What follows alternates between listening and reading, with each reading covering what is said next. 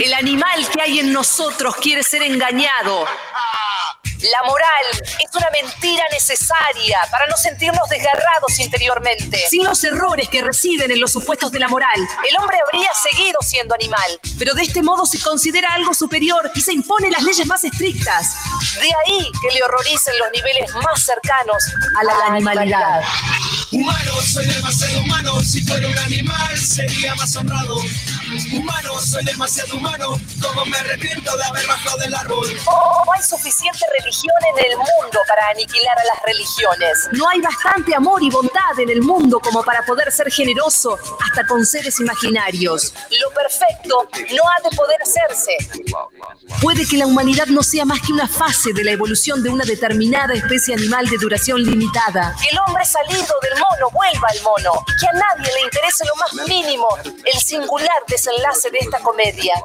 El error convirtió a los animales en hombres. ¿Podría la verdad volver a convertir a los hombres en animales? No sé qué pasa, no sé qué tengo. Al enemigo lo llevo dentro. No sé qué pasa, no sé qué tengo. El amor, La primavera, una bella melodía, la luna, el mar. Todo nos habla plenamente una sola vez al corazón. si es que todas esas cosas Llegan alguna vez a expresarse por entero. Humano, soy demasiado humano. Si fuera un animal, sería más honrado. Humano, soy demasiado humano. Como me arrepiento de haber bajado del árbol. Humano, soy demasiado humano. Si fuera un animal, sería más honrado. Humano, soy demasiado humano. Como me arrepiento de haber bajado del árbol. Humano, humano, demasiado humano.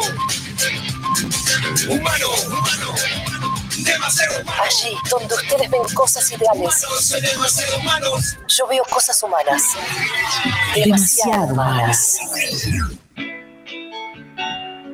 ¿Cómo se siente una persona joven, sub 30, supra 20? María Stanriver, hola María. Hola, ¿cómo estás? ¿Me escuchás? Sí, Bueno, bien. ¿vos me, me escuchás? Sí, te escucho bien. ¿Cómo se siente una persona de tu edad, Sí. digamos, en relación a- a- al tema de hoy, que es la libertad? Este, te he escuchado como el orto, no, está bien, este, eh, estaba buscando algo más poético, este, igual el, el orto es poético, ¿no? Pero Súper.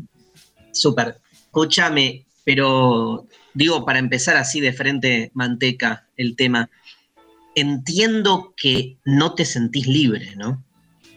Ni en pedo, nunca. y No lo voy a sentir nunca. Ni en pedo, eh, de- ¿eso que es una cita de, de Kant o de Hegel? De Derrida. Mira, vos decís que se te... ¿De, qué, de qué libro, perdón? De. eh, me cagaste ahí. Me cagaste, pedo. ¿Qué pasa que empezamos? Estamos hablando de la libertad y nos vamos directamente a un- una cuestión intestinal. ¿Vos decís que la libertad tiene que ver con la posibilidad de no estar constipado? Obvio. Va por ahí. La libre circulación de la mierda. Pero ¿sos libre o no sos libre? ¿Qué pensás? Eh, en- depende qué, cuál sea la definición de libertad. O sea, depende en qué. Siento que en algunas cosas sí en la- y en otras no. No sé si hay una respuesta como absoluta. Si me la tengo que jugar, no. te digo no. Si tengo que decir una respuesta como absoluta. Si tengo que dar respuestas parciales, te voy diciendo que sí o que no. Se entiende igual lo que digo. ¿En qué no? ¿En qué no te sentís libre? Empezamos por ahí. Eh, en ser mujer, Bueno, como ya es un montón, viste como esto de que bueno, ser mujer no estaría siendo como algo muy eh, copado en un mundo patriarcal. Entonces ahí ya como de una te cagan la vida y la libertad entera, básicamente. Eh, esto lo decís independientemente del confinamiento, ¿no? más vale. Más vale. Escúchame, a ver, empecemos por ahí, porque me, me, me mucho categorías teórico-epistemológicas.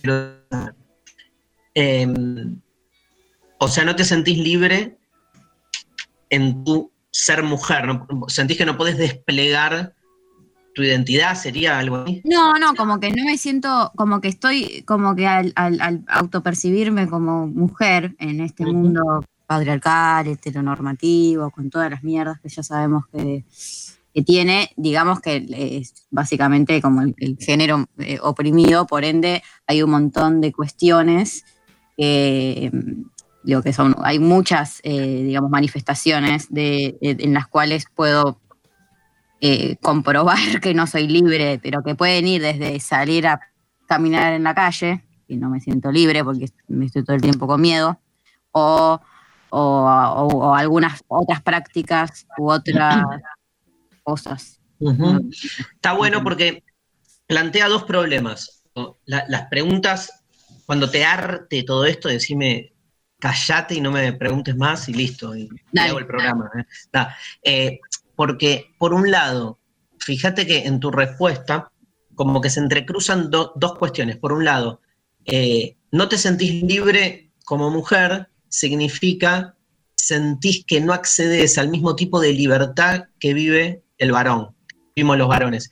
Pero eso significa que la libertad se juega en este, poder coincidir con los varones en determinado tipo de prácticas que deberían ser iguales para todos. Otra cosa otra cosa es decir que no te sentís libre como mujer porque hay algo en el desarrollo de la diferencia que este, hace a la mujer, diferencia que hace a todas las singularidades, se ve obstruido o, u obstaculizado en una sociedad patriarcal que no permite que la mujer se despliegue en su entidad, porque en vez de poder desplegarse en que es el ser mujer, eh, la, categoría de mujer termina estando absolutamente ligada y vinculada en una relación asimétrica de opresión a la categoría de varón y le funcional.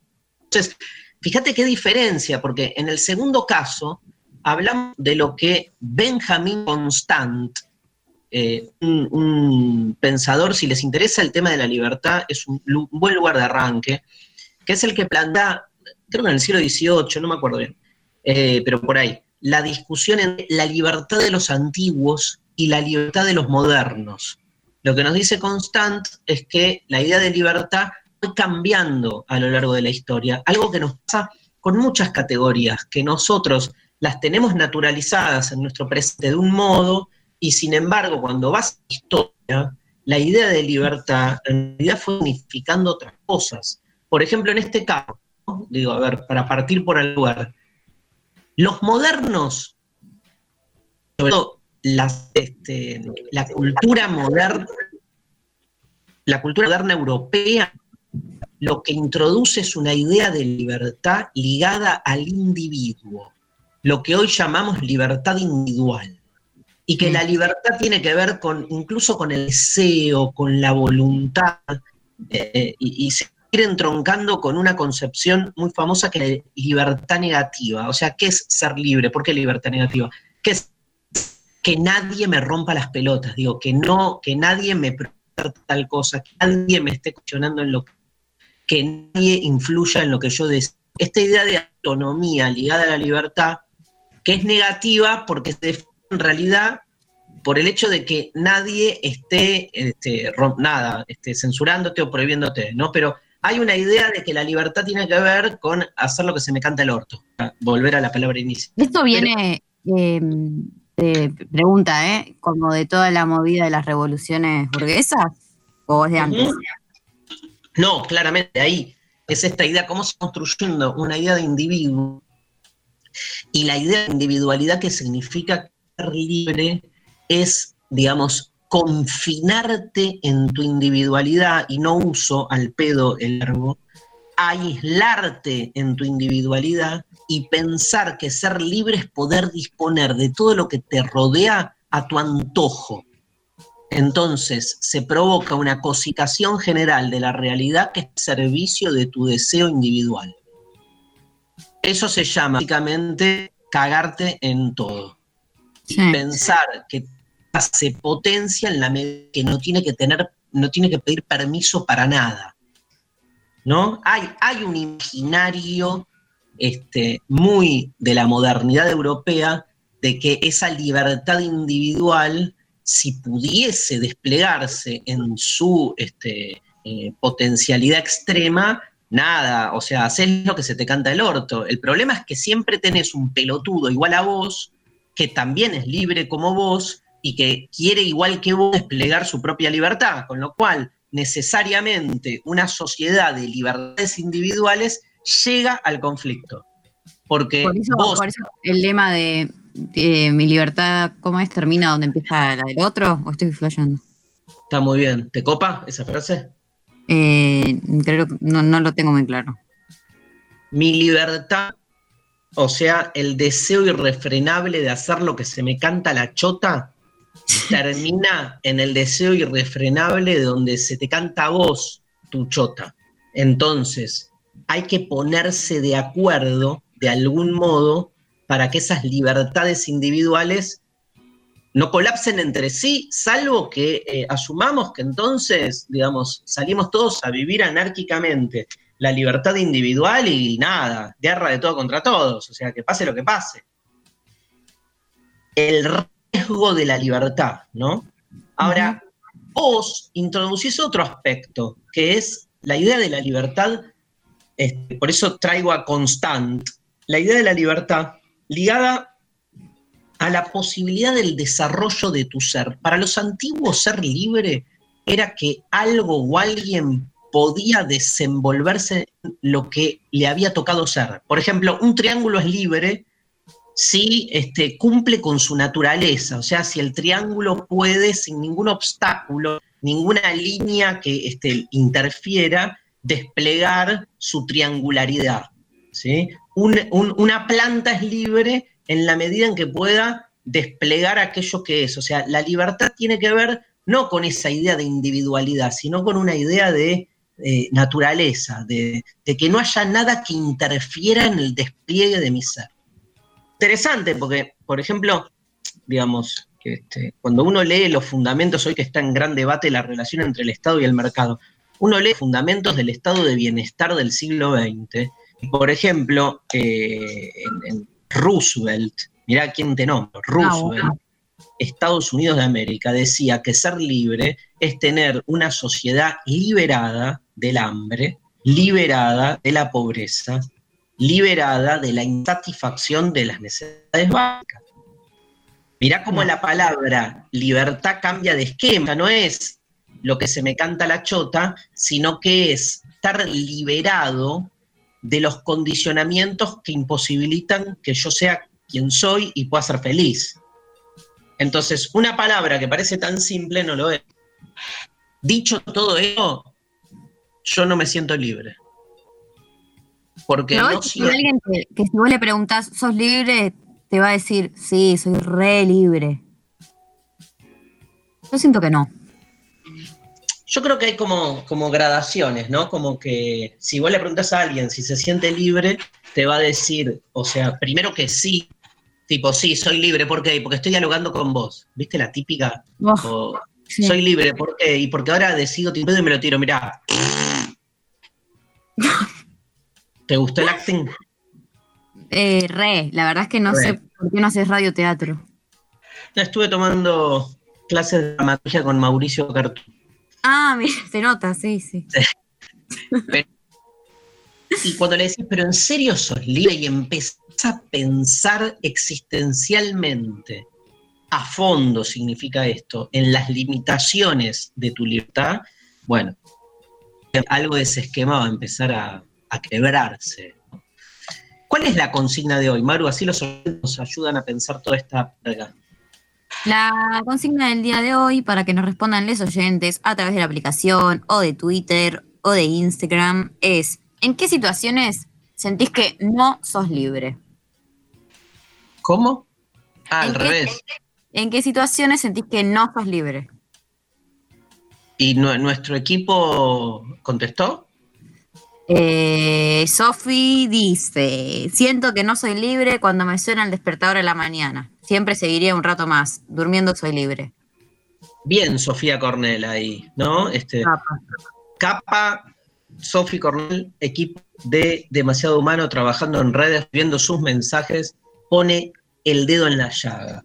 O sea, ¿por qué? Porque fíjate qué bueno ahí la palabra libertad ligada al dormir, ¿no, Maru? O sea, no soy libre de dormir porque hay algo que interrumpe el desarrollo libre, necesidad orgánica, cuerpo de, de descansar la cantidad de minutos de mierda que te horas que necesitamos para nada, para ser medianamente, digo felices, sino este, humanos.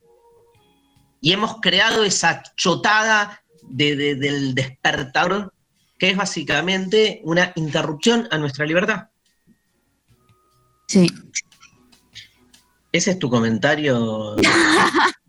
No, no, pero que claramente, o sea, es como que también es el dedo de la llaga porque te tenés que poner despertador, porque tienes que trabajar, porque hay un sistema capitalista que impone que haya eh, un desarrollo del capital, ¿no? Y ahí, en la- en- en la Unión Soviética también ponías el despertador. Bueno, pero probablemente sentí, lo sentían de otra manera. ¿Qué? Cualquiera. Él, todo el poder a los soviets. Todo el poder a los Ah, soviets. si sos un, imagínate un, un segundo, ¿no? O sea, sos un soviético Sí. viviendo en la Rusia soviética. más soviet. Te querés más soviet. y eh, estás con tus convicciones, digamos, soviéticas, o sea que estás orgulloso.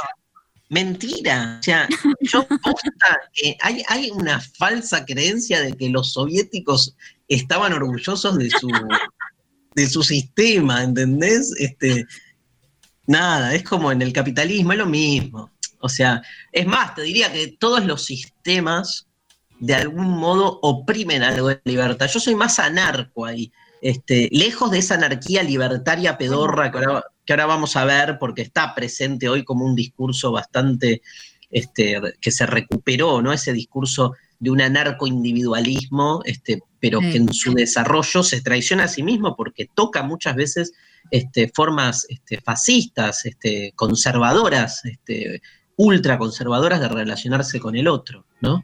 Este, pero sí hay algo de esta sensación de que todo en el fondo, este, toda sujeción a la norma, en el fondo uno tiene la sensación de que violenta cierta libertad. Pero uno puede decir, como dicen muchos de justamente de la filosofía política, la clave de la libertad es este, que esté normada, ¿no? Es- esto que dijiste vos de mi- mi libertad termina donde empieza la del otro, hace de la libertad, genera un combo entre libertad y ley. Hay que respetar esa ley para que la libertad pueda desplegarse bien, porque si no, la libertad de uno se garcha a la libertad del otro, ¿entendés? ¿Garcha?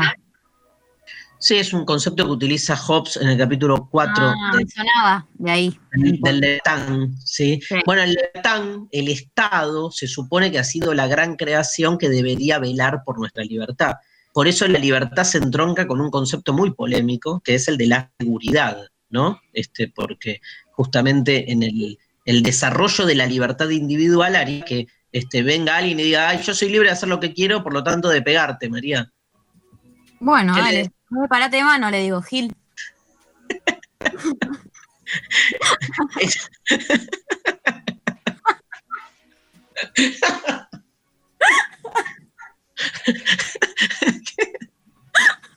Hoy estoy un poco combativa. Le mandamos nuestra solidaridad eterna a nuestra amiga Sol despeinada, ¿no? Obvio. Sí, obvio. re, la amamos, la queremos muchísimo y estamos ahí para bancar los trapos siempre y pararnos de mano contra. este- Entendía todo mal, hacía más bardo. Total, escúchame, este, y el equipo está, sigue, Sí, Tengo, tengo, tengo. ¿Te cuento? dale. Eh, Mariana dice: Yo digo, cuando uno se enferma y tiene que pasar por el sistema médico. O sea, que no se siente eh, libre cuando se enferma y tiene que pasar por el sistema médico. Claro, no, no cuando se enferma, sino cuando tiene que pasar por el sistema médico, ¿viste? Me la imagino a Mariana peleándose, incluso tiene que hacer, mm, o sea, yo en esto me identifico con Mariana, a la que le mandamos un que los cumpla, Feliz. Eh, Lali, ¿no tenés el, el Cristini- Cristino cumpleaños? ¡Feliz cumpleaños! ¡Que lo cumplas!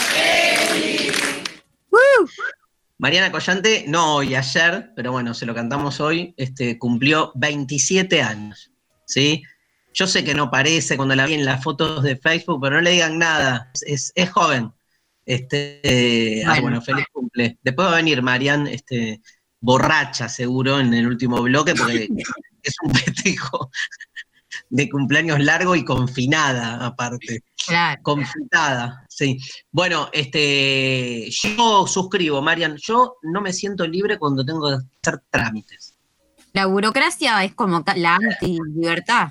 Obvio, obvio. Lo que pasa es que cuando te vas dando cuenta que la burocracia no es solo hacer el trámite en la obra social o en la FIP, cuando cualquier poronga que querés hacer se te vuelve un trámite, porque este, nada, hasta ir al baño se te vuelve trámite si no hay papel y entonces hay que ir a comprar, entonces este, hay que salir con el barbijo y no encontrás el puto barbijo y nada, boludo, o sea, todo es trámite. O sea, odio los trámites, odio que todo tenga que tener procedimientos, este, procesos, me No, parece pero- insoportable, boludo. Yo necesito, no.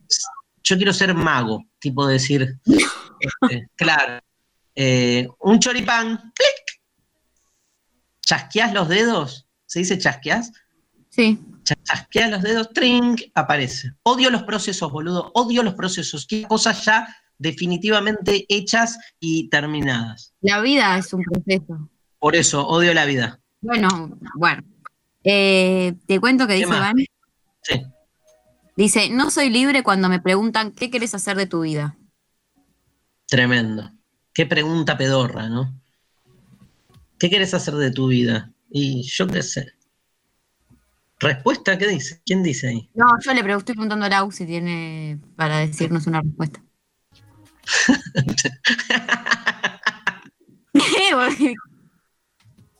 El boludo que, lee el chat. el boludo que lee el chat interno que no hay que leer.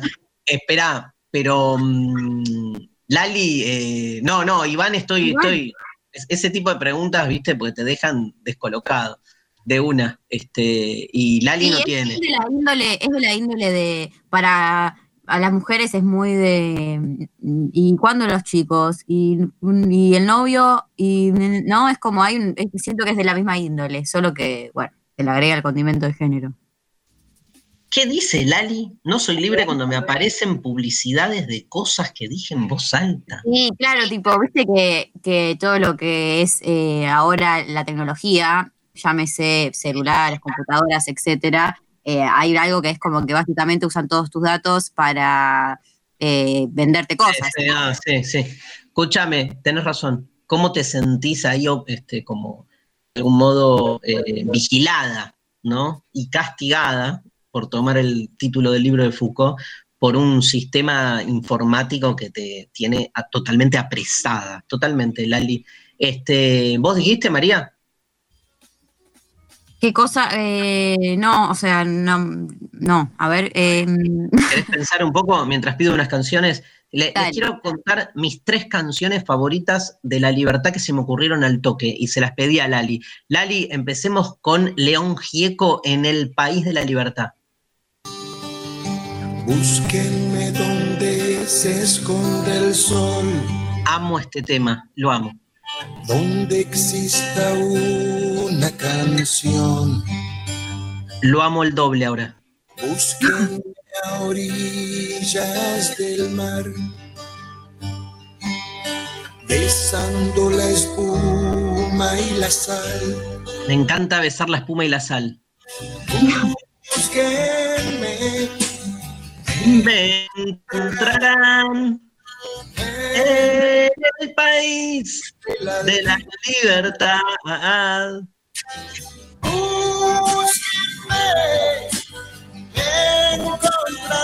Gracias, Lali. Ahora poneme otra que de otro tiempo, pero que también la tengo ahí muy ligada, que es Nino Bravo, un tema más pedorro, pero que siempre me rompió la cabeza. Se llama Libre. Tiene casi 20 años y ya está cansado de soñar. Me requiente esa voz, boludo.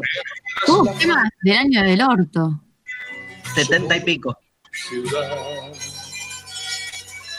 Piensa que la alambrada solo es un trozo de metal. Un trozo. El trozo me recalienta, boludo. Escuchá este famoso estribillo, María. Escuchá. andar libre. Dios mío. Cuando amanece yo soy libre.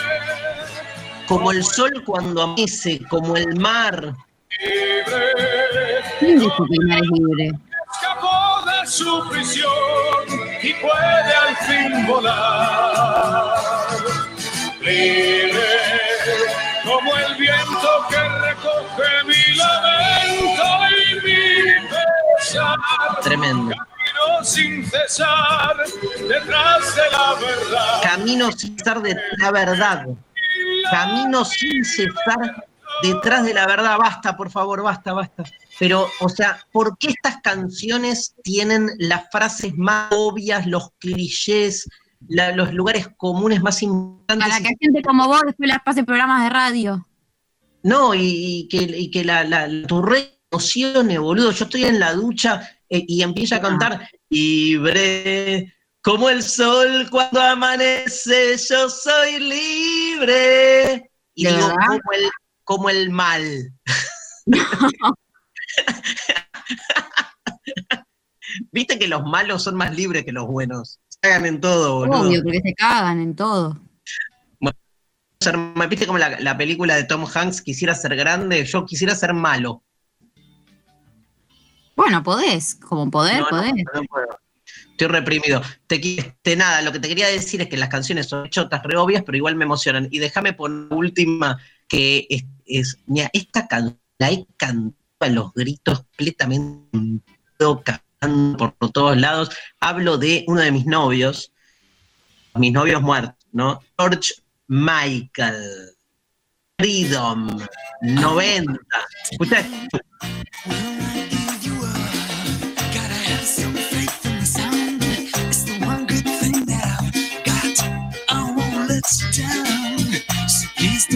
¿La tenés?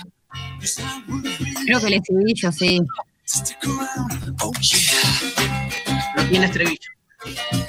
No. Ponémelo un poco más adelante, Lali.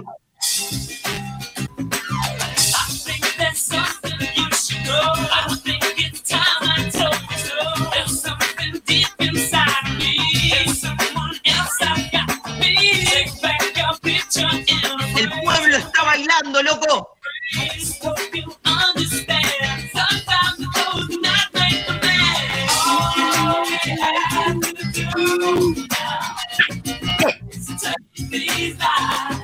Lo amo a George Michael, lo amo.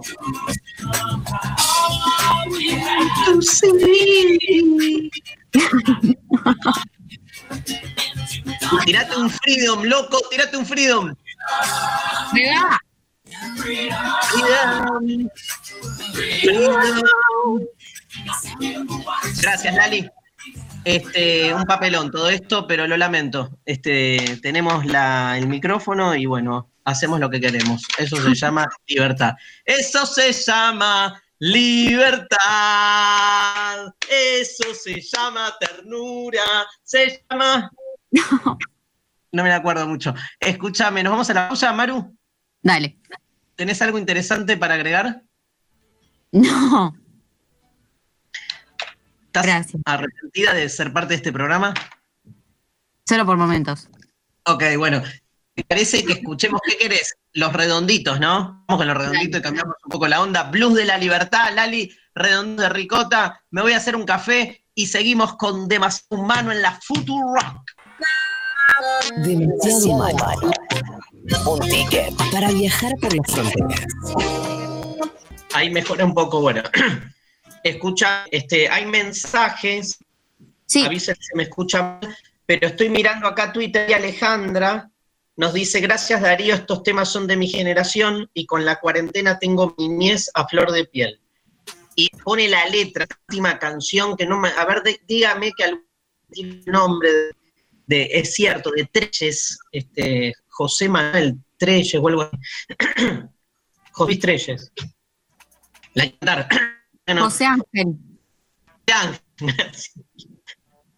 Es, se llama ternura, se llama coraje, se llama locura, se llama mi amigo, mi patria, mi sueño, se llama mis manos, se llama quiero. Uy, me fui a la mierda. Eso se llama libertad. Amo, boludo. Puedo cantar hasta morir, hasta que se me meta un pájaro en la tráquea y me diga, hijo de mil puta, callate, truc. ¿Vos decís que así te morís? ¿Qué? ¿Que así te morís, decís? Quiero tener la muerte, digamos, ahí. No, mejor no digo, dale. ¿Qué? ¿Te leo mensajes? Dale, ¿te copa?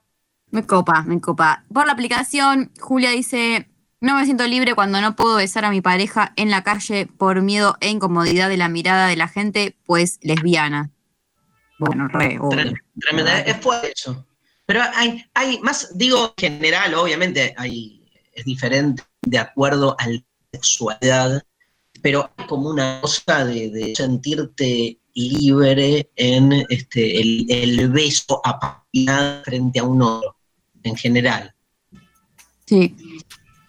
No, es como medio vergüenza, medio no sé, no sé qué se juega ahí, porque en realidad Sí, bueno, sí, sí. No es lo mismo, o sea, como que yo siento que hay algo de, de la manifestación del beso, del chape, en, que se juega en general, como medio raro en, en lo que es le- la instancia pública, pero que Sí. claramente conlleva ciertas rep- eh, consecuencias para eh, muy distintas para lo que es un beso hetero de un beso homo o Sí, cualquier opción. ¡Eh, chape! ¡Chape! Chape, chape para todos. La gente es libre, por ejemplo, de comer públicamente, pero no es libre como de Ahí, porque cuando te pones en el subte a clavarte un par de empanadas que me ha pasado, no te miran tan bien. por el olor a mierda, boluda, que, de, de empanada que...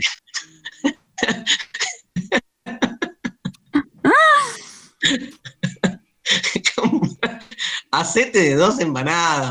no, escucha, ¿Qué? lo quería comparar con el cagar, el comer. ¿Cómo? Claro, que no sos libre de cagar en público. Y menos mal. Me parece ¿Por muy bien. no? Y- pero es el, el desarrollo de tu cuerpo. La libertad intestinal de la. Mirá si voy a a hacerme como. No, mirá, o sea, este, hay gente que explota. Por Dios.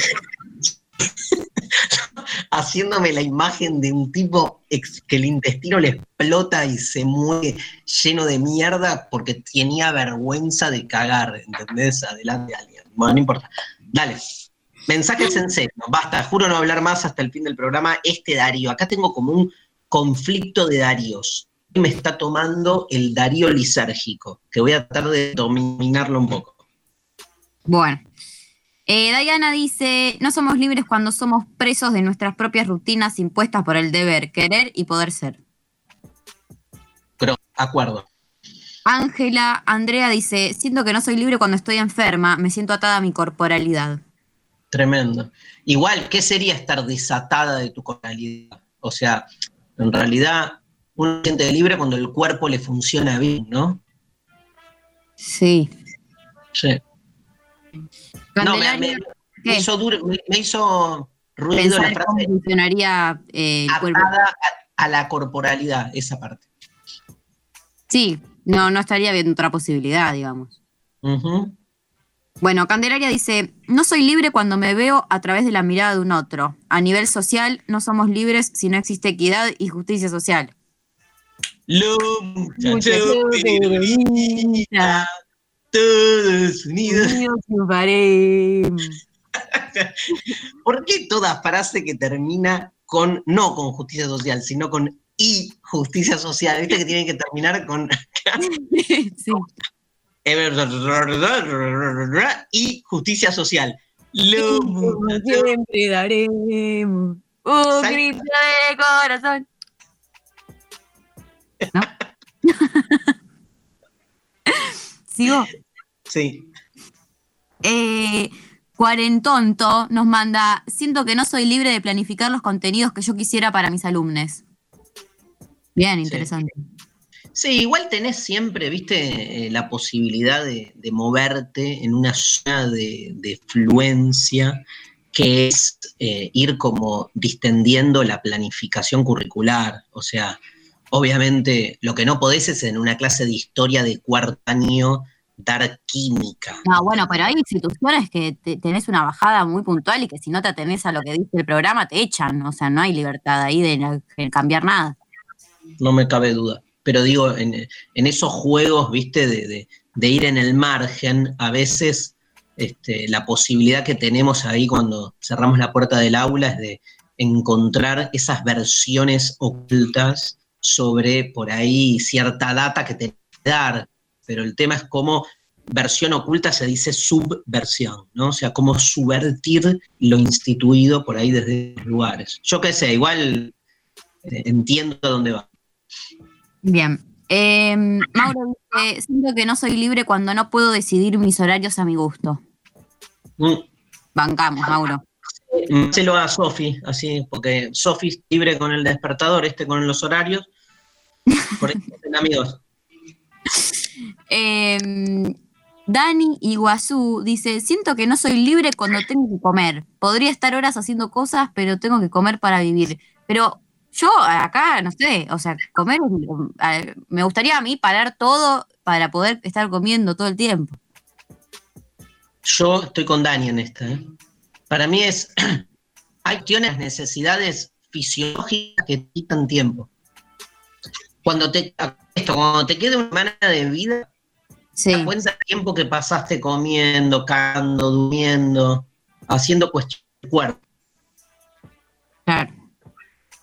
Bueno. ¿Qué sé yo? Eh, Sigo. Eh, psicólogo nos habla y dice, la libertad no existe, somos vasallos del inconsciente. ¿Y el inconsciente es libre? Y, en- y no tanto, porque si no se manifestaría un poco más seguido, me parece. ¿No? Yo, acá dice Martín Segura, yo quiero tener la libertad para aportar 200 mangos para mejorar el internet a Darío. Por favor. Eh, voy. Dale. Rosario dice, siento que no soy libre cuando no puedo fumar donde quiero. Bueno, esto eh, yo no, ver. no. A ver, te va a salir el conservadorismo ahora, dale, te. No, el conservadurismo no, pero es algo re nocivo. Yo no quiero ser una fumadora pasiva en lugares horribles, me da alergia, la paso mal. Nadie tiene por qué fumarse el pucho ajeno. Vos estás siendo nociva haciendo este programa de radio con la mente. Pero escuchame una cosa, ¿a vos te gustaría que en cualquier lugar donde estés alguien pueda estar al lado fumándote en la jeta? No, pero bueno, pero no, no, me parece que es un caso más. En cambio, me parece que hay mucha obsesión con el fumeta, ¿viste? Y me parece que es un caso más que plantea estos problemas de los límites de la libertad con el otro. Bueno. ¿Qué dice la astrología de la libertad? A ver, los oyentes, ¿Alguien, algún, algún oyente astrólogo? porque hay un tema ahí, ¿no? De, de la astrología como cierta predeterminación. Saben que uno de los eh, de las antinomias de libertad está ahí, ¿no? Hasta qué punto somos libres de. eh, somos libres, somos libres de construir nuestro propio destino, o hasta qué punto hay, al- hay un condicionamiento previo según el cual hagas lo que hagas, siempre vas a caer en los mismos lugares, ¿no? Ese tema me apasiona, sobre todo, me imagino, vos también, Maru, y todos los que repetimos historias, este, poner en lo vincular ni hablar, en lo afectivo, siempre terminas teniendo el mismo novio. Vas cambiando uno, otro, otro, otra, otra, y siempre terminás como enganchándote con el mismo rol. Ay, sí. Bueno. Nada, agarrón, boludo. ¿Por qué elegimos este tema de mierda justo hoy? La culpa es de Mariana, que cumple años y está feliz, entonces dijo libre, libre, libertad. Nos cagó la vida. Y tengo Bueno. otra pregunta. ¿Por qué nadie dice la fucking D? Y todo el mundo dice, eh, libertad. Porque no pinta, la verdad. Decilo bien, a ver, decilo bien. ¿Qué decir? Libertad. Libertad. Suena como el orto. Suena como el orto. ¿Sabes qué dice acá Matías? Algo que me hace empatizar. Dice, no soy libre cuando me pega la ansiedad. Sí. Horrible. Tremendo. Eh. Bruno dice, siento que no soy libre cuando me enamoro. No lo elijo, sucede. Bueno. Es cierto, el amor uno no elige, pero tampoco es que. Sea, va, no sé. Bueno. Estoy tomando café con leche, boludo, no puedo. Ah, bueno, bueno, sigo yo. Tamara eh, Vicencio dice, no me siento libre con la convención social sobre el deber ser en cuanto a edad, género, clase social, etcétera. Onda, a tu edad deberías te- hacer, tener, una mujer como vos no debería, uf. Bueno, sí, como de la índole de la respuesta de Iván, un poco. Pero pará, pará. eh, A la anterior, ¿vos pensás que uno es libre, que uno elige libremente en el amor? No, Ah, bueno. Pero por eso estamos con el oyente. Sí, sí. Ah, ok. entendí. Em, Esta, esta psicodélica dice, tengo una clase virtual a las 18, pero me parece mucho más interesante escuchar eh, demasiado humano que van a hablar sobre la verdad en la Futurock. Esa es una persona libre, ¿entendés? ¿Por qué? Porque puede elegir. Porque se cagó en su obligación y se puso a escuchar este programa. que mucho, eh, claro, está bien. Ah, eh, la bancamos, la bancamos. Eh, bueno, em, Mari dice, cada tic-tac del reloj, sobre todo cuando estoy descansando, siento que me están robando mi libertad. Es cierto. Eh, Juan Pablo nos manda un meme, dice, la libertad me lleva a mi meme favorito de toda la vida. No sé si lo ves ahí en Twitter, una chica para un taxi y le dice, ¿está libre? Y el taxista es Foucault, que la mira y le dice, ¿libre? Malísimo.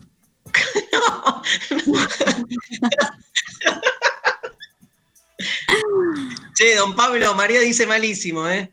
No, no, no, está bueno, pero digo, tampoco es que, no, o sea, aquí, Todo me, me, de- me des- destornillé de risa.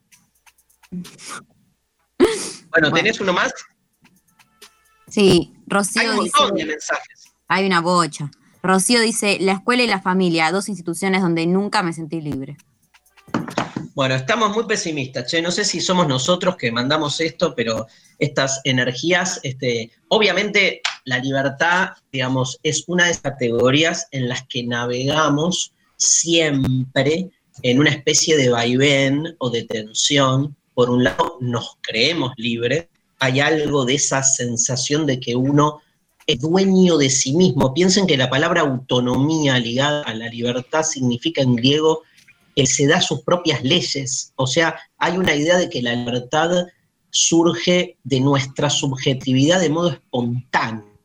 Y al mismo tiempo, Foucault de por medio, nos vamos dando cuenta que esa supuesta idea de libertad este, muchas veces eh, la encontramos como efecto de intereses de otros, ¿no? Lo que nosotros terminamos como descubriendo como libertad, eh, muchas veces se nos termina este, apareciendo como una forma de concebirnos a nosotros mismos funcional a la necesidad de un otro. Entonces, este, en ese vaivén vivimos la angustia que provoca la libertad. Porque además esto, digamos, hay una relación muy potente entre la angustia y la libertad. O sea, solo puedo sentirme lo más cercano a ser libre cuando me angustio. Porque con la angustia termino como atravesando, como traspasando alguna de esas limitaciones que siento que me condicionan. O sea, tengo una búsqueda de la libertad fuerte que trata de salirme de los condicionamientos, pero ese salirse del condicionamiento, ese más allá de la frontera, me arroja un estado de angustia este, que es muy, nada, también muy doloroso, ¿no? Este, eh, que me desmadra, ¿sí? Me encanta la palabra desmadre. Eh, así que bueno, tal vez el precio de, la libertad se angustia, o tal vez cuando nos angustiamos encontramos algo de la libertad. Este, se viene el tema del día con unos audios increíbles que nos preparó Mariana Collante. Síganos mandando mensajes. Escuchamos a Spinetta y las bandas eternas, ese eh, hermoso recital, el último que hace Spinetta durante muchísimas horas en el estadio de Vélez. Este temazo llamado ¿A dónde está la libertad? Una materia que se concentra, se expande, y decanta. El tema del día en demasiado humano. Claramente, en estos tiempos de confinamiento, el tema de la libertad es clave, ¿no? Porque algo habíamos tirado al inicio, se supone que hay algo de la libertad este, que está directamente relacionado con esta cuarentena. ¿Por qué? Porque, digo, por un lado, el confinamiento, digamos, es una restricción a nuestra libertad, no cabe ninguna duda. Pero por otro lado, el virus también es una restricción a nuestra libertad. Entonces se da como esa especie de, pugna, ¿no? Y con toda la desconfianza que uno tiene en todo, obvio, pero este, se presenta el problema filosófico de la libertad con todas las letras. Este, qué es esto de estar confinado y restringir nuestra libertad para resguardarla, esas paradojas este, circulares que suelen ser a veces este, eh, positivas, pero a veces suelen ser este, exactamente todo lo contrario, sobre todo si algo de nuestra forma de vivir la libertad después va a quedar pregnada por este dispositivo. El día que se resuelva el problema de la pandemia, ¿seguiremos este, con esta forma de confinamiento individual, seguiremos siendo, teniendo este vínculo con el otro, ¿no? A mí me preocupa mucho cómo esta restricción a la libertad que busca de algún modo este, guarecerla, sin embargo después quede como un dispositivo que no nos saquemos más de encima y de algún modo este, sea un nuevo triunfo de los modos de disciplinamiento social que aunque sea, digamos, aunque tenga un buen objetivo, termina después impregnado en la subjetividad y entonces lo que ganas por un lado lo perdés por otro. Em, vamos a escuchar a una colega de, la radio, este, una persona genial que se llama señorita Bimbo, este, que bueno, trabaja en Furia Bebé, el, programa eh, que antecede al nuestro, pero que va todos los días de lunes a viernes, em, aquí en la Futurock. Publicó el libro Bimbo Tiquín, también por la Futurock, es una selección de sus mejores columnas. Actriz, comediante y conductora de radio, le preguntamos justamente a ella eh, si se puede ser libre. La escuchamos a Bimbo creo que justamente es una utopía humana la libertad, ¿no? Eh, porque estamos encerrados en, un cuerpo condicionado por montones de cosas eh, y nuestra psiquis y nuestras emociones están súper condicionadas. Así que no sé si la experiencia vida va de la mano con la libertad, eh, atravesados por mil sistemas donde se puede elegir poco.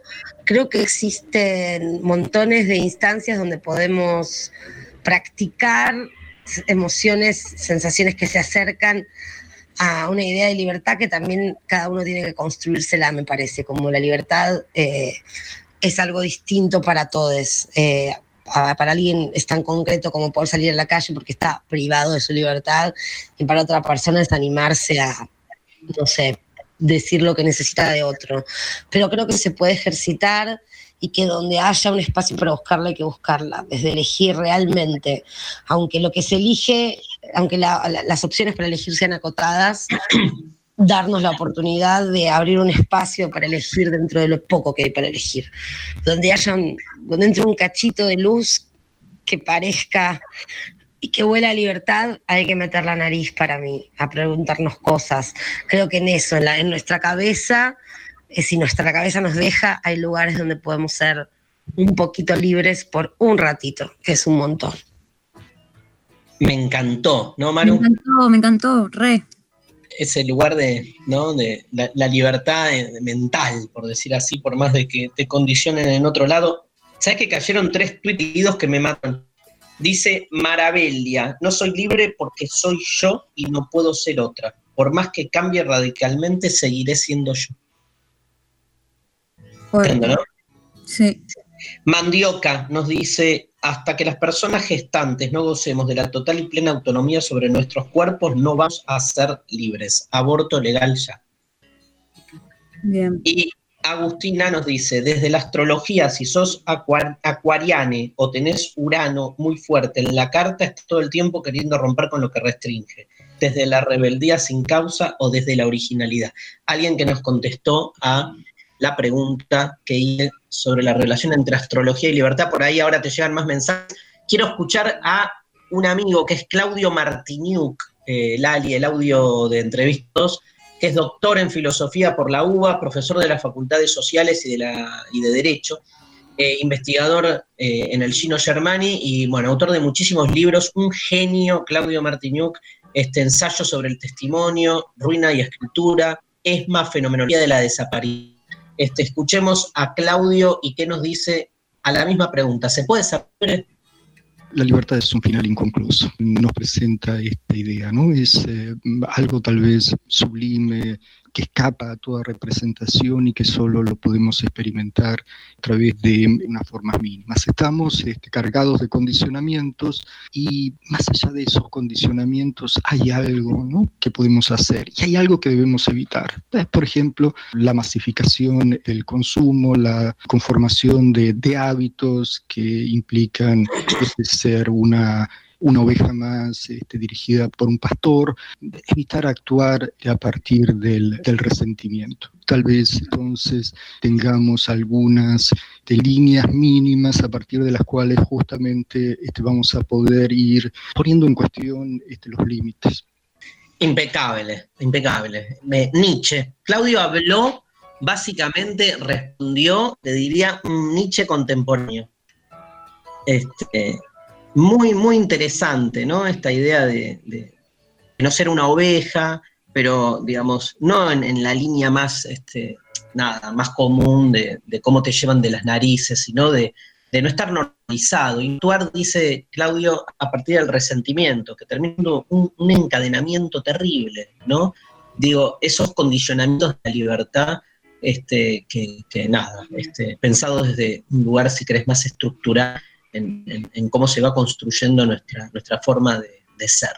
Eh, gracias, Claudio, un placer. Gracias, este, a Y este, tengo los audios que nos preparó Mariana. Bueno, ustedes saben que hay como una moda. ¿Qué? ¿Eh? ¿Hablaste? No. Ah, ¿qué haces tanto tiempo? Todo bien, te estaba escuchando. Ah, mira, se me cree que habías hablado. Este, perdón, estoy acá combinado también en mi psiquis, así que tengo muchos problemas. Estoy acá con mis amigos imaginarios. ¿Te, molesta que los salude un poco? No, dale. Che, Marx, ¿qué hace?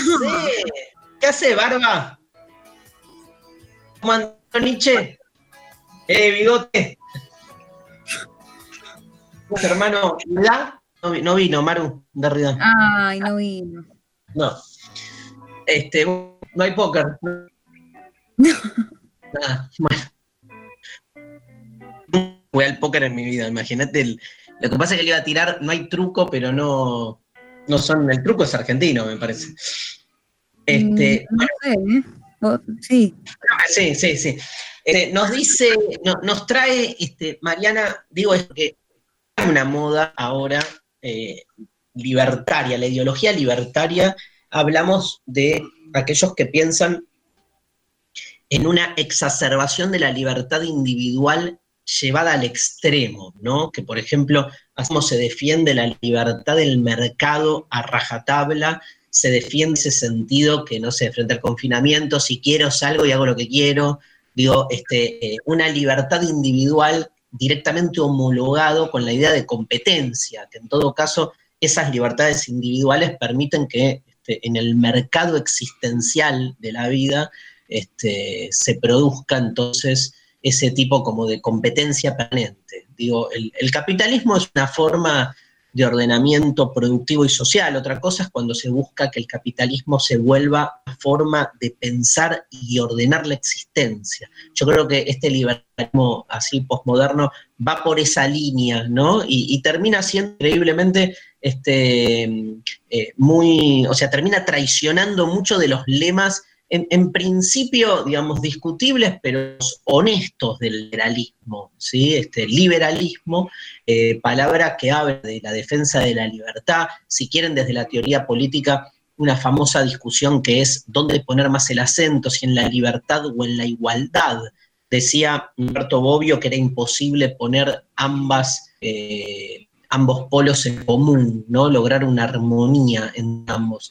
Este, entonces, el liberal es como que pone más el acento en la libertad y este, el, el socialista, por poner un nombre así más genérico, pone más el acento en la igualdad. Escuchemos a Axel Kaiser, filósofo chileno, referente de esta ideología libertaria, en un debate sobre la moralidad del capitalismo versus la moralidad del socialismo, a ver qué nos dice sobre la libertad y Marx, una lectura de Marx increíble. A ver. Marx condenó el sistema de mercado porque él hizo un análisis económico que estaba mal. Básicamente la conclusión de él era que la riqueza del capitalista era el producto de la explotación. Y dijo, por definición, el capitalismo equivale a esclavitud. Si el análisis económico de Marx es correcto, fuera correcto, yo estaría de acuerdo con Marx. Porque soy contrario a la esclavitud. ¿Por qué? Porque creo en la libertad personal.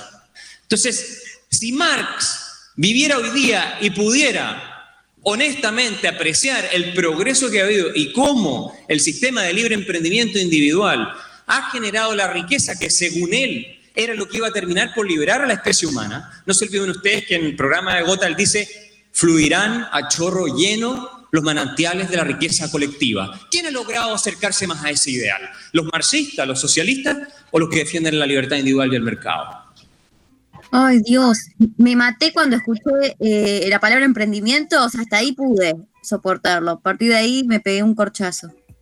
Hay un, igual hay un uso de la retórica muy convincente, eh, hay un apasionamiento en, los jóvenes libertarios, ¿no? Me parece que hay, digamos, este, han sabido como ocupar un espacio vacío, este, de alguna manera, ¿no? Este, nada, digo, para no caerles siempre con lecturas así demasiado reduccionistas este, y, de, indignación moral y política. Hay que entender el fenómeno, porque la verdad tienen mucho arrastre. Este, como dijimos hoy en algún momento, decidieron el día de hoy, ayer, este, salir de hoy, ¿no? Es, eh, no, de ayer, salir como a, a, operar fuertemente contra una compañera nuestra, colega que son despeinada y nada, llenan las redes de menciones, logran hacerse escuchar, este, tienen mucha apoyatura, o sea, es un fenómeno. Es muy interesante las relecturas que proponen, ¿no? Este, sus, este, que, llegan obviamente al negacionismo. El negacionismo es un fenómeno que obviamente tiene que ver con negar desde la dictadura hasta, no sé, el holocausto, pero también tiene que ver con este, relecturas que hacen, digamos, este, nada, como que hacen decirle a un autor lo contrario de lo que eh, decía los que somos defensores de la libre interpretación tenemos ese problema, porque una cosa es eh, interpretar a un autor de diversas formas y otra cosa es ya, digamos, este, nada, o sea, cambiarle absolutamente el sentido de lo que dice. Lo planteo acá como problema. Y aparte, cómo este, termina siendo muy, muy, cómo se va enhebrando un argumento en el otro, esta idea de que entonces, este, si para Marx, este, eh, el capitalismo lleva a la esclavitud, eh, el chabón dice, yo sería marxista porque estoy en contra de la esclavitud, pero hace como razonamiento así de una simplicidad, este, pero que resulta como muy, eh, digamos, armónicos al oído, ¿no? Y entonces te metes puesto en el, en el medio, como diciendo, bueno, este, o que el, emprendimiento individual generó riqueza, entonces Marx se equivocó. Pará, ¿quién dijo que el emprendimiento individual generó riqueza? Es como que este, da esos supuestos y te los mete ahí en el medio de argumentación y si uno detiene, ya nada, se la manda. Veamos en ese sentido a Pablo Iglesias, uno de los líderes de Podemos en España, en un, en un diálogo, en realidad un debate que tiene con alguien también que en España suscribe a las ideas libertarias. ¿Lo escuchamos, Lali? Si existe en el concepto de democracia una semilla que haya conseguido fructificar de manera positiva y que haya granjeado a la gente un estadio precisamente de libertades y de capacidad de manifestarse, de capacidad de gestionar su propio futuro, de capacidad de, de abordar sus expectativas con garantía y con éxito, ha sido preci- precisamente el liberalismo. El problema de los liberales es que entienden que puede haber libertad y que puede haber justicia. Si dos personas, uno que duerme en un cajero automático y otro que tiene 18 cuartos de baño en su casa, tienen derecho al voto. Los que no pensamos así, consideramos que las bases materiales para que se pueda hablar de democracia descansan en los derechos sociales y en la redistribución a la que se Pero Pablo, diciendo esto que dices, eh, entiendo que atribuyes al concepto de liberal un aspecto eh, intrínsecamente perverso. Y yo entiendo justamente todo lo contrario. Excelente, gran debate, ¿eh? me, me encantó el contrapunto y el ejemplo que da Pablo Iglesias de cómo este, reduciendo la libertad al derecho a auto no se visualiza, como decía Marx, este, las diferencias sociales, ¿no? Eh, porque, digamos, el, pobre y el rico tienen el mismo derecho a voto y, sin embargo, este, esa desigualdad originaria en términos sociales no se modifica. Digo, este, el que todo el mundo pueda votar es un gran triunfo del liberalismo político, de la modernidad, resuelve un aspecto de la igualdad, porque no hay que minimizarlo, pero no resuelve el problema de fondo, que es que el, el pobre va a seguir siendo pobre, porque, digamos, ese tipo de, de, eh, de democracia, que es la democracia jurídica o la democracia política, no resuelve eh, la democracia, el, el conflicto, la desigualdad que se provoca en, la, en, en términos sociales. Claro, pero Dicho- ahí el, el libertario no te, no te diría como, bueno, pero el pobre si quiere se pone a trabajar y deja de ser pobre, él es libre Obvio. de salir a buscar un laburo. Ob- obvio, obvio que te va a... que homologan libertad política con libertad, eh, con libertad cultural. Sin No, no, entrever que se trata como de situaciones muy distintas. ¿Qué? No, que me dan bronca. Y pero hay que, hay un rato para la bronca y después hay como que pensar argumentos también, porque con la bronca ganan ellos, me parece. ¿eh? Que es un poco lo que buscan, todo el, el- el que se coloca en ese lugar más desde la reacción eh, busca eso. No, y lo que te quería decir, Maru, también en a la bronca, si querés, es como yo no quiero entregar la categoría de libertad, ¿entendés? Porque es como que... banco, banco. la bronca me viene medio por ahí, como que se hayan adjudicado la palabra libertad y que, ah, no, si los más libres somos nosotros. Bueno, anda a cagar, forro. Ade- Además, además, el que se apropia de la categoría de libertad te coloca a vos en un lugar donde vos que ir como a despegarte de ella. Y yo no digo un- un- una garoma, boludo. O sea, para mí, es- no sé si es mi valor supremo el de la libertad. Digamos, este, muy cerca de la justicia y la igualdad. Pero este, entiendo la libertad, una libertad amplia que, que- que se toma en serio el problema de los límites, de la individualidad, del otro, el, digamos, no eso, como no, no abdicar, no sacrificar la categoría y no dejarse que la monopolice el liberalismo. El liberalismo es una de tantas formas de interpretar la libertad. Sí es la hegemónica, izquierdas,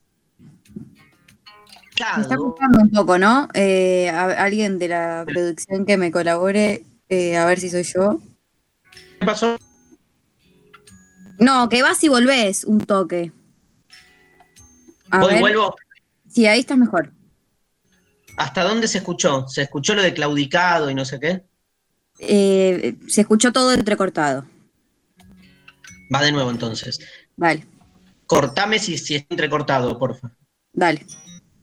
Lo que, lo que estaba diciendo es que no quiero entregar la categoría de libertad a los liberales y, sobre todo, digamos, quiero salirme de ese lugar porque entonces el liberalismo monopoliza el concepto y hace que las izquierdas nos sintamos incómodos con la categoría de libertad, cuando en realidad ser de izquierda es profunda reivindicación emancipatoria de la libertad de los pueblos. O sea, nadie pelea más por la libertad en términos de liberación de las opresiones que las izquierdas. Entonces, el liberalismo es solo una interpretación de la libertad, no es la única. Sin embargo, ha sabido apropiarse de ese concepto. Clarísimo. Bueno, lo escuchamos a un grosso, José Pablo Feynman, en el programa Filosofía Aquí Ahora, que tuvo miles de temporadas en encuentro, habla de la libertad como fundamento del ser, la famosa idea de que el hombre está condenado a ser libre según Jean-Paul Sartre.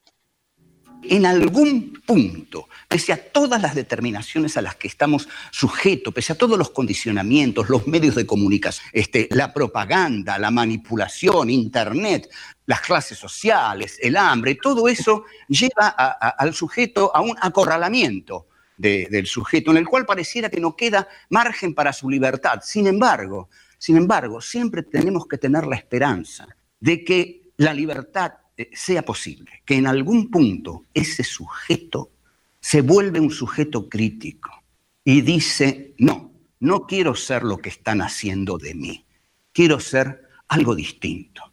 Yo no acepto más lo que están haciendo de mí. Emociona a Feynman, ¿no, Maru? Re. Re, re. Te coloca como en otro lugar. Este, gracias, eh, gracias Mariana por recordar a, Feynman y bueno, nada, tan claro, tan contundente, tan político, ¿no? En el sentido más cometido y militante del término.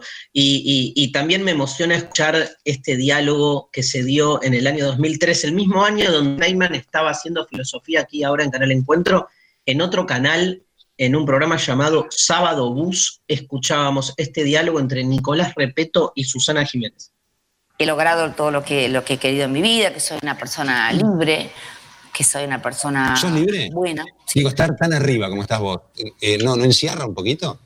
No, yo me siento libre. Yo hago lo que quiero, lo que me gusta. Si el día que esto deje de causarme el placer que me causa, no lo voy a hacer más. No se puede hacer una no, cosa que no no, te gusta, yo, no te gusta obviamente sentarte en una plaza, no te gusta ir a un recital de mucha gente, porque- Ah, sí. ¿no? Bueno, sí, está bien, pero tengo otras cosas también son importantes. Es como un peaje, ¿no? Uno tiene que pagar. Precio. Hay precios. Lo haces afuera. Lo, lo hago cuando viajo. Lo hago cuando viaje, pero yo, yo me siento, soy una persona que- feliz. Yo, yo no puedo estar desconforme con algo en mi vida, con todo lo que está pasando y mirando alrededor. Sería una, una- una- una loca. Tremendo. ¿Qué pensás, María? ¿Es, es como un referente para vos la idea de libertad según este, Susana Jiménez? Obvio. No, pienso que me, mata que termine diciendo como sería una loca si estoy disconforme con, con algo en mi vida, ¿no? Como diciendo como con todos los privilegios que tengo, no puedo estar disconforme porque sería una loca. Yo te voy a decir algo, mira, polémico esto, ¿eh? Para mí, hay, me pasa en el fútbol también, hay como determinados personajes se vuelven como entidades que están más allá del bien y del mal, pero porque son incategoriables. Dicho al revés, me molestan más los, los- más intermedios que se creen más de lo que son, viste, que cuando los escuchás te querés matar. Digo, Susana Jiménez, te guste o no te guste lo que hace, tiene, no sé, 50 años de, de- de una carrera que la coloca en un lugar realmente otro, ¿no?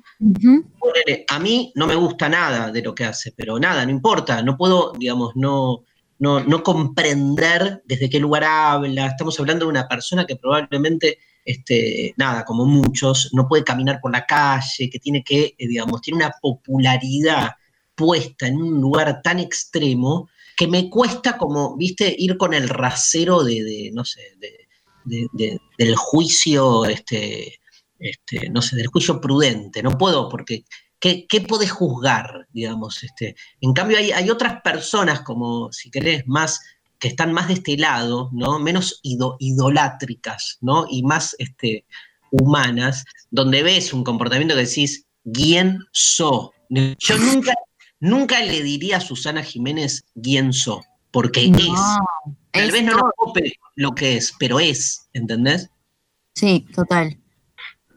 Pero bueno, no, me quedo como pensando en esto de que claramente, bueno, Ana Jiménez es un caso muy particular, pero hay algo de, de esta idea de cuanto más privilegiado sos, que muy ligado a lo, a lo económico y, ¿no? Que es más, pa- parecería que más libre sos, ¿no? Digo, si sos un varón blanco, con empresario, lleno de guita, con no Mm. sé qué, bla, bla, bla, claramente todo indicaría que vas a ser alto garca, eh, potencialmente, pero al mismo tiempo en la idea de libertad que maneja esa gente, digo, la, la- la tiene, ¿no? Son los que más la pueden llegar a tener porque sí son los que después van y tiran un chancho de un helicóptero. Eh, pero más impuesto, eh, el impuesto de la riqueza. Eh, pero y los planes de lo de lo cuca. Escúchame, hablando de, de libertad, te, te invito a escuchar el audio 6. Yo sé que en otra vida quisiste ser hippie y que tenés algunos este, comportamientos medio hipo- hiposos. Entonces, este documental habla de los años 60, los hippies, la contracultura, la libertad sexual. ¡Eh, la libertad sexual! ¡Eh, eh, eh, eh! ¿Escuchamos, Lali? El hipismo era un estado de ánimo. Era algo que se percibía y se aceptaba. Querías cambiar la sociedad. Ser libre para explorar tu humanidad junto a los que te rodeaban y estar entre aquellos que querían ser de otra forma. La gente se quitaba la ropa y algunos se pintaban el cuerpo. Eran libres. El sexo era una gran parte de aquello. Y por supuesto, vivir mejor por medio de la química. Creo que la experimentación llevó a mucha gente a nuevos estilos de vida, a experimentar cosas nuevas, a no sentirse culpable por expresar su sexualidad y a tener varias parejas.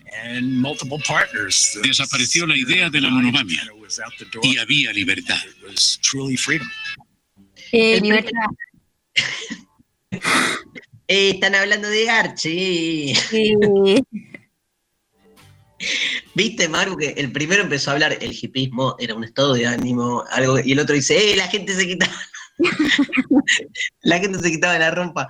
No, lo que sí, este, es un gran tema si somos libres en lo sexual, ¿no? Es, este, ahí, me parece que es eh, un, un hermoso tema porque, digamos, no solo porque tenemos eh, una idea muy, muy enquistada de pensar la sexualidad en términos represivos. Yo creo que Foucault en esto es fundamental, la historia de la sexualidad, que lo que nos muestra es poder corrernos de esa lectura de la sexualidad este, reprimida, o sea, de la idea de que la sexualidad está condicionada por la represión y entender que el poder no se juega en que nos reprime, sino en que nos normaliza. Entonces, la sexualidad tal como la vivimos y la creemos normal, es el que la dejamos de vivir libremente, en las formas instituidas de una supuesta libertad sexual que creemos que todos desplegamos.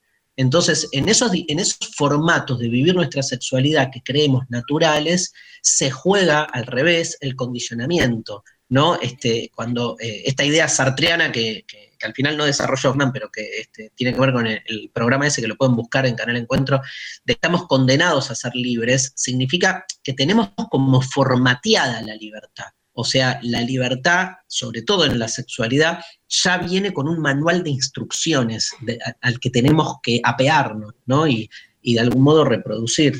Entonces, es- está bueno entender, porque la idea de, eh, nos cambia el tema, este, eh, no estamos siendo libres cuando creemos que somos libres, es al revés, cada vez que estamos creyendo que vivimos nuestra libertad, en el modo normalizado en el que la vivimos, no estamos siendo libres, sino que estamos siendo sujetos de esa forma de percibir la libertad que creemos propia. Vamos a escuchar a Spinetta, que en un reportaje con Martín Caparrós y Jorge Dorio allá por los años 80 daba esta mm, y- entrevista donde nos habla sobre la utilización de sus letras en pintadas políticas. Escuchamos. de alguna manera, si, si a través de un mensaje político, en última instancia, aunque no sea por ahí la facción política que me interesa a mí, si está usado por una verdadera liberación, es como que vale que digan una palabra mía o la de Fedor Dostoyevsky o cualquiera. Lo importante es usarla para la liberación, esas palabras, sean mías o de cualquiera. Si están usadas para la liberación, yo pienso que al autor no le puede molestar. Y si no están usadas para la, la- para la liberación, tampoco le, le puede molestar. Pero no hay forma de atribuirse, ¿entendés? Una posesión sobre esas palabras. Qué lindo escuchar a Spinetta. ¿Cómo lo extrañamos? ¿Cómo lo extrañamos? Muchísimo. Muchísimo. Bueno, escuchamos este, nada, o sea, suscribimos, obviamente, y lo escuchamos. eh, nada más que eso. Em, te pido, Lali, eh, hay una tercera entrevista que le hicimos a Franco Torchia, que es periodista, conductor de radio y televisión. Hace siete años que conduce No se puede vivir del amor en la radio pública de la Ciudad de Buenos Aires. Publicó Orgullo y Barullo, un ebook que condensa algunas de sus mejores entrevistas. Miren qué interesante lo que nos dice Franco Torchia a la pregunta de si se puede ser libre. Creo que a partir de esta pregunta instalé en mí otro montón de preguntas sin respuesta, pero la primera respuesta que sí empieza a asomar en este momento respecto de la libertad es la de que he tenido a lo largo de todos estos años una noción bastante institucionalista de la libertad. Pasó algo. A ver. Mientras eh, continuamos. Hasta me que encanta porque Lali, Lali dice, hablen, hablen. A ver, fíjate, Lali, si lo recuperás porque estaba buenísimo. Este, avisanos y si querés, vamos a la música. Este, vamos con Jack White, Freedom at 21. Ah, Sí, bueno, este, eh, si se puede pasar la música, ¿no? Eh, ah, se cayó el, se esperamos, cayó el esperemos programa. mientras leo un par de mensajes, ¿querés? Dale, mensajes. Bien. Eh, Danishka dice, yo no me siento libre cuando tengo que usar el dinero como intercambio. Y Agu- Agustín, a continuación, mandó, no soy libre cuando se me termina el sueldo. En, en la misma línea, ¿no? Sí. Em, Luego nos dice acá en Twitter, siempre el flaco nos ilumina, siempre. ¿Y cómo te extraño, flaco? Dice. Este programa está buenísimo, apagué la tele. Bien, grosso. ¡Vamos! Vamos, Diego. Eh, acá hay uno que capaz que te gusta. Agustín de Rosario dice, siento que no soy libre en mi cumpleaños. Ese día que tenés que hacer sí o sí lo que el mandato de los cumpleaños dice, la familia y todo ese bla, bla, bla. Los odio. A ustedes los amo. Un beso. Hermoso. Gracias. Yo pienso lo mismo de los cumpleaños, los odio y ahora es mi cumpleaños y lo odio el doble porque voy este, perdiendo cada vez más tiempo el sinsentido del existir. Dice Lucia en Twitter, después de leer Esclavitud y Libertad del Hombre, Berdiayev, en la adolescencia nunca más te sentí libre. Caga. Oh, sí. Eh, Mari, no lo leí, ¿eh? No lo leí. Uña podrida se llama. eh, y Me dice, encanta, me encanta mi podrida. dice, no me siento libre ante la mínima sensación de culpa. Muy interesante. La culpa te caga la libertad, obvio, siempre. Sí, va a ser- sí. sí. Em, yo, y dice, no me siento libre cuando tengo que pagar y hacer trámites para ir a otro país. Bueno, ahora ni hablar.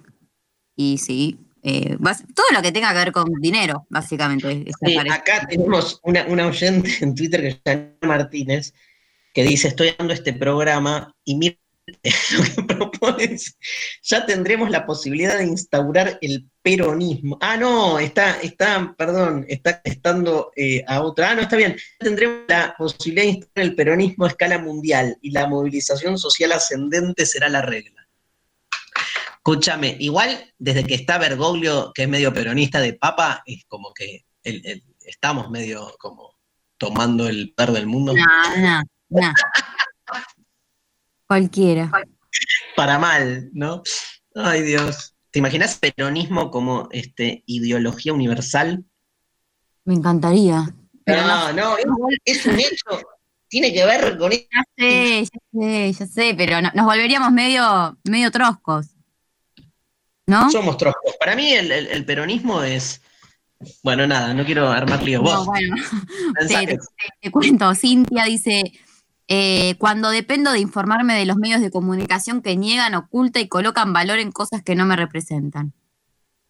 Es un tema, la libertad y la comunicación, muy interesante y muy complejo, que yo claramente no me siento capacitada para abordar, pero nada, tiene muchas aristas también. Medios, obvio, obvio. ¿Qué más? Eh, el usuario este se llama Pincha Mala y Bilardista, que dice, algunas maldades me han hecho sentir libre, o capaz algunas maldades son liberadoras. Está bueno eso, porque es como que, viste, con las maldades estamos medio condicionados, porque hay una relación ética con la libertad.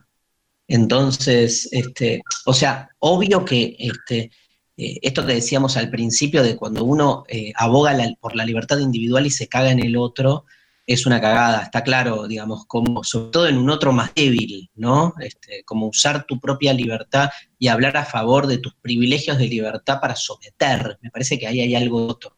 Ahora, también es cierto que, digamos, hay una concepción, vamos a decirle, cristiana del bien riguroso, que es una falsa idea del bien asociada a la este, imposibilidad de libertad, ¿no? Entonces, como que este, en ese sentido, hay algo de la transgresión que te convoca a ser libre.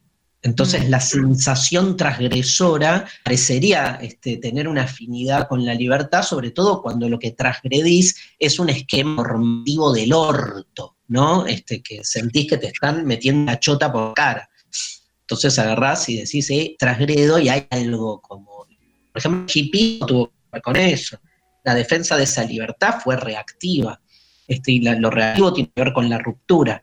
Pero bueno, lo que se discute ahí es este, qué mierda es, este, quién define lo que es el bien, lo que es el mal, y sobre todo feliz porque volvió el, el- el programa general, o sea, el sistema, y entonces podemos este, darle la bienvenida a, Mariana mientras se prepara. ¿Podemos pedirte una canción, eh, o podemos volver a escuchar a Franco?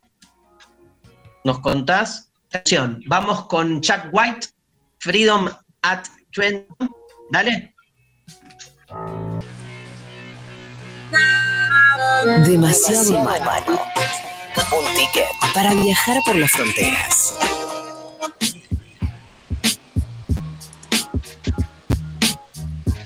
Estamos, ¿no? Estamos al aire.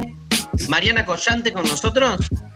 Yo estoy, no sé si ustedes están listos, listes para recibirme.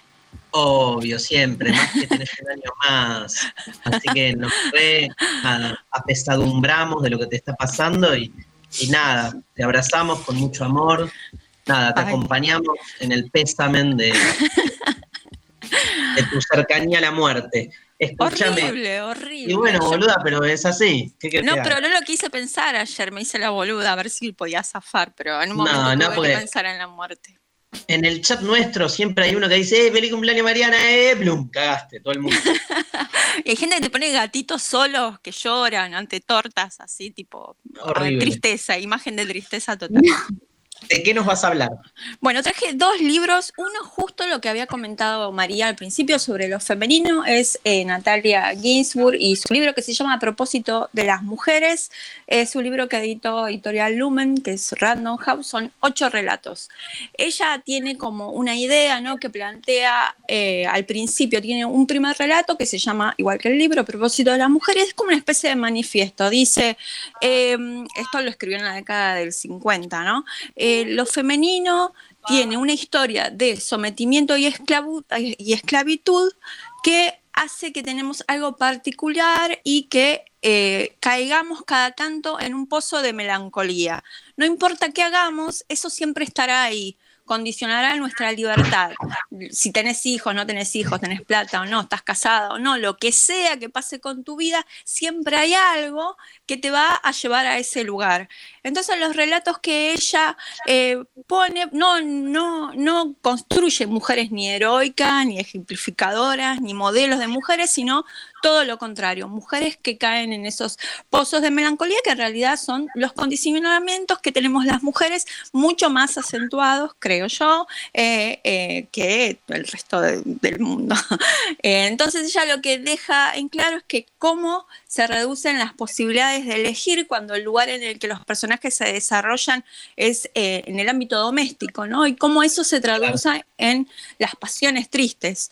Eh, mi relato preferido de ese libro se llama La Madre y justamente cuenta de una mujer que tiene dos hijos y que no responde a ningún estereotipo, eh, digamos, él lo vive con tristeza, ¿no? Como que no se, no se siente au- autoridad de esos niños y todo el mundo la mira y eh, le, va comentando las fallas, va a comprar y compran mal la comida, ¿no? Todo el tiempo la están asfixiando de esa manera y lo peor de este relato, no voy a decir qué pasa porque ella, la Natalia Ginsburg, es muy pesimista en sus relatos, eh, tiene un mal final mal, pero lo peor es como su hijo cuenta parte de este texto, ¿no? Aparece la voz del niño y el niño también tiene una mirada censora y ya sabe cómo tiene que ser una mujer, ¿no? Y a mí me parece que ahí está como un gran, un gran descubrimiento de lo político que es lo doméstico también. Así que Natalia Ginsburg lo que hace es ir por esos lugares.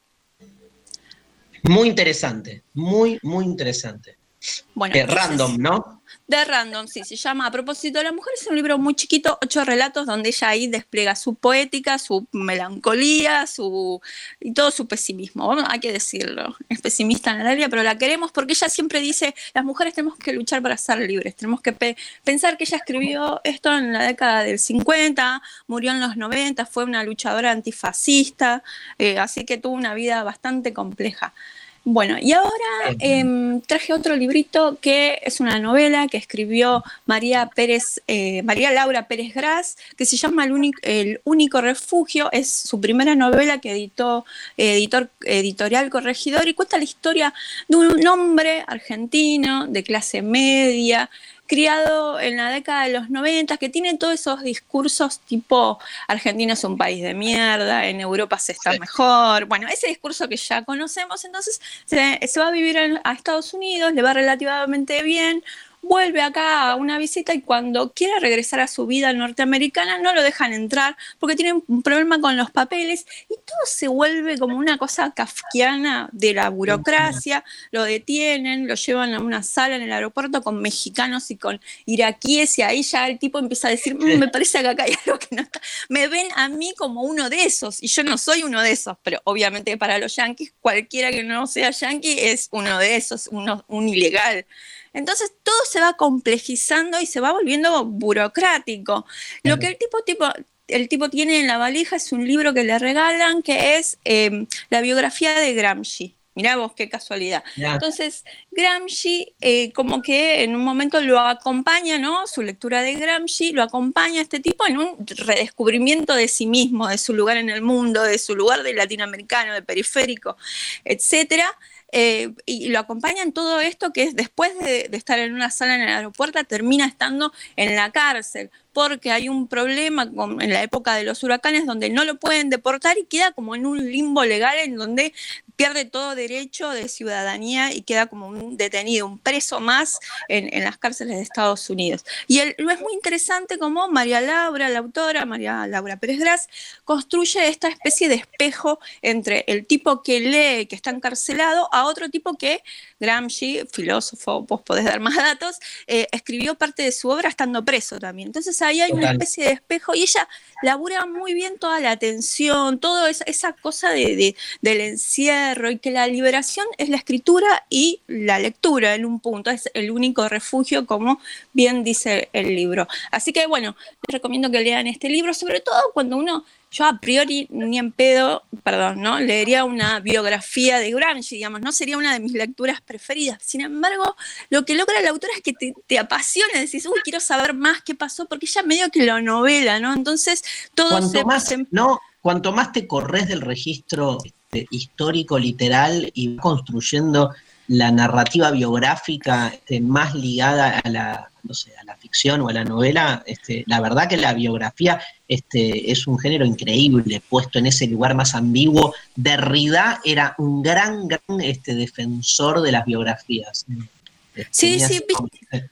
Yo les tengo bastante resistencia justamente por esto que decís, porque es como una cuestión de datos cronológicos así medio escolares que la verdad que como que no dicen nada de la vida en realidad. Pero es lo mismo, es lo mismo con, con el cine documental. Viste que te corres de pensar que solo, digamos, la cámara puesta ahí para registrar acontecimientos y lo empezás a entender nada, como una cosa activa y una manera de contar, yo creo que conectás desde otro lugar.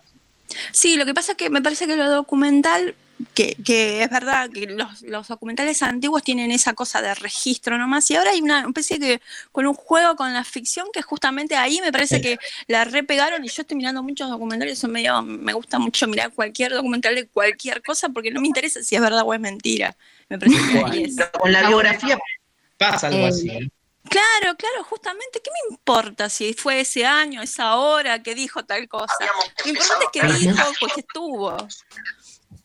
Maru, No, no, do- eh, estoy re fan de los documentales, que me gusta co- consumirlos, sobre todo los históricos, ¿no? O biográficos como, como, eh, como si fuesen ficción, me gusta eso que dicen, ¿no? Como, bueno, como si fuese una novela más, digamos. Claro. Por otro lado, eh, no, que hay algo de, de- de- de esta cosa, este afán de lo documental o, o lo biográfico por como querer, eh, por el registro objetivo, entre comillas, que hay un montón de teoría de, de- de- de narrativa cinematográfica que, que explican, lo voy a decir muy brutalmente, pero que en definitiva el documental nunca deja de ser ficción, ¿no? Porque siempre está Claro. cargado de, de- de- de la subjetividad de quien lo, lo está haciendo, de alguna Claro. manera. Cómo se elige Claro. contar los hechos y desde dónde, bueno, etcétera. Y aparte, ¿quién dice que es relevante de una vida? ¿Quién lo dice? Nada, que está mirando ahí, qué sé yo. Acá te preguntan, Mariana, este, ¿cómo se llama el libro? El, El- de la el- de Gramsci. El único refugio, editorial Corregidor, y la autora es María Laura Pérez Gras, que es una gran investigadora del CONICET de todo temas literarios, etcétera, etcétera. Eh, y esta es su primera novela, así que está buenísima. Este, gracias, Mariana. ¿Algo más? Bueno, no, les quiero mandar unos besos. Nosotros a todos, a todos nuestros compañeros de ahí, de aquí, de allí. Quedate con nosotros. ¿Escuchamos, Lali, de nuevo a Franco? Creo que a partir de esta pregunta instalé en mí otro montón de preguntas sin respuesta, pero la primera respuesta que sí empieza a asomar en este momento respecto de la libertad es la de que he tenido a lo largo de todos estos años una noción bastante institucionalista de la libertad. No me resulta casual, viniéndome a pensar, porque mm, es efectivamente a partir de las instituciones como reguladoras de ese valor que podemos o que no podemos. También he descubierto, gracias a esta consigna, que mm, para mí la libertad es una incertidumbre. Digo, se manifiesta de manera completamente incierta y mm, se manifiesta de manera también torturante, angustiosa eh, y angustiante, porque no sé efectivamente de qué se trata. Y sé que si se trata de algo, es de, repito, una especie de parámetro institucional que en todo caso nos fue quitado de forma original, ¿no? A propósito del título de este gran programa, creo que he dado una respuesta demasiado humana. En todo caso, perdón. Gracias. Hermoso. Demasiado humana y dema- No, demasiado copada. Franco, un placer enorme. Y escuchamos, estoy. tenemos, ¿qué? Te había sido, te había sido, estás, ya estás. ¿Qué, qué programa con problemas hoy? eh? Vamos al último audio, este, lo escuchamos también eh, para a ver qué nos opina desde un lugar diferente. Eh, José Nathanson, amigazo, periodista y politólogo, director de Le Monde Diplomatique, edición Cono Sur, publicó muchos libros como ¿Por qué? La rápida agonía de la kirchnerista y la brutal eficacia de la nueva derecha, eh, y el presidente esperado. José Nathanson, este, bueno, especialista en temas políticos, nos da su lectura sobre si se puede ser libre. Se puede ser relativamente libre y que eso depende de las condiciones en las que uno nazca y se desempeñe. Siempre va a haber excepcionalidades, siempre va a haber casos aislados, pero depende del contexto en el que uno nació y se desarrolló. Si uno nació en una villa del Gran Buenos Aires, hijo de madre soltera con seis hermanos, fue una escuela que le ofreció una educación de bajo nivel y solo pudo trabajar en trabajos mal remunerados, no sé si eso se llama exactamente libertad. Y la verdad que para la gente que nació en, esos, en esas condiciones, aun cuando es técnicamente libre, formalmente libre, puede votar, tiene libertad de expresión, tiene derecho a asociación, de reunión y de todo lo demás, realmente no es libre porque su trayectoria vital está marcada casi desde que nació. Es gente que está condenada, digamos. Si uno sale de esa realidad, que no es un universo menor, porque eso que estoy describiendo un poco un poco brutalmente implica al, que yo, al 20, al 30% de la población argentina y por ahí un poco más de la población mundial, se puede ser relativamente libre. Siempre la libertad es relativa y siempre está en función de los otros, me parece. Y la pregunta también es si uno quiere ser libre y hasta qué punto uno quiere ser libre, qué grados de libertad uno quiere y qué grados de seguridad uno quiere y qué grados de no libertad de- derivados de convivir necesariamente con otros uno quiere, porque uno recorta su libertad todo el tiempo, uno recorta su libertad cuando forma una pareja, uno recorta su libertad cuando tiene hijos, uno recorta su libertad cuando agarra un trabajo. Al mismo tiempo, son cosas que por otro lado a uno lo hacen también más libre o, más abierto, más rico. Bueno, me salieron un montón de, preguntas más que respuestas. Bueno, eso es lo que buscábamos, José, de vos, y, me encanta al final, ¿no? Cómo empieza a remeter con todas las sensaciones de restricción a la libertad, este, claves para entender la categoría. Gracias, gracias por, por participar, José Nathanson. Eh, María, tenés algo para contarnos, ¿no? Sí, un par de cosas. Por un lado, nos llegan noticias desde el sur del Gran Buenos Aires. La Universidad Nacional de Quilmes resultó ganadora del concurso lanzado por la señal de cable especializada en deporte, Deporte B, denominado Mundial de Universidades Deportivas. Fue a través de una sucesión de instancias eliminatorias cuya votación final cerró ayer domingo. Se trató de una competencia tuitera que sirvió como previa de la maratón de deporte universitario y que tuvo por objetivo fomentar las prácticas deportivas en tiempos de cuarentena por el COVID-19. Integrantes del equipo deportivo de la UNQ valoraron las políticas de deporte universitario en distintas instituciones del país y destacaron en lo local la infraestructura, logística e iniciativa de la Casa de Altos Estudios al respecto. En la final se impuso ante la Universidad Provincial de Córdoba con un 54,4% de casi 8.000 votos. Felicitaciones a la gente de la Universidad Nacional de Quilmes por el triunfo. Más información en unq.edu.ar. Eh, ahora hablamos de la actualidad del sistema universitario argentino.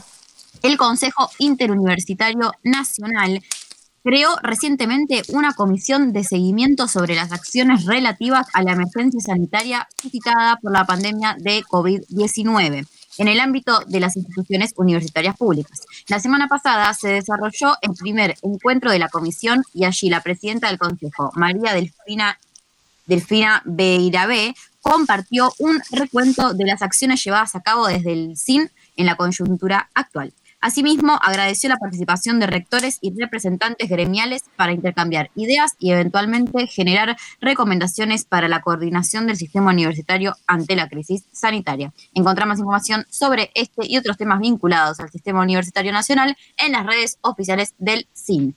Y agradecemos, como siempre, a Benito Sport, que nos acompaña en este 2020. Les invitamos también a conocer su tienda online. Ahí podés encontrar ropa de hombre y de mujer, pagas online y te lo envían a donde estés. Lo buscas en Facebook o Instagram eh, y también en benitosportmitiendanube.com. Nos vamos. Nos vamos con Miss Bolivia, libre, atrevida y loca. Gran tema para cerrar este programa de hoy con los inconvenientes normales de esta cuarentena. Le ponemos el pecho y acá estamos. Este, gracias, María. Un beso. Un beso.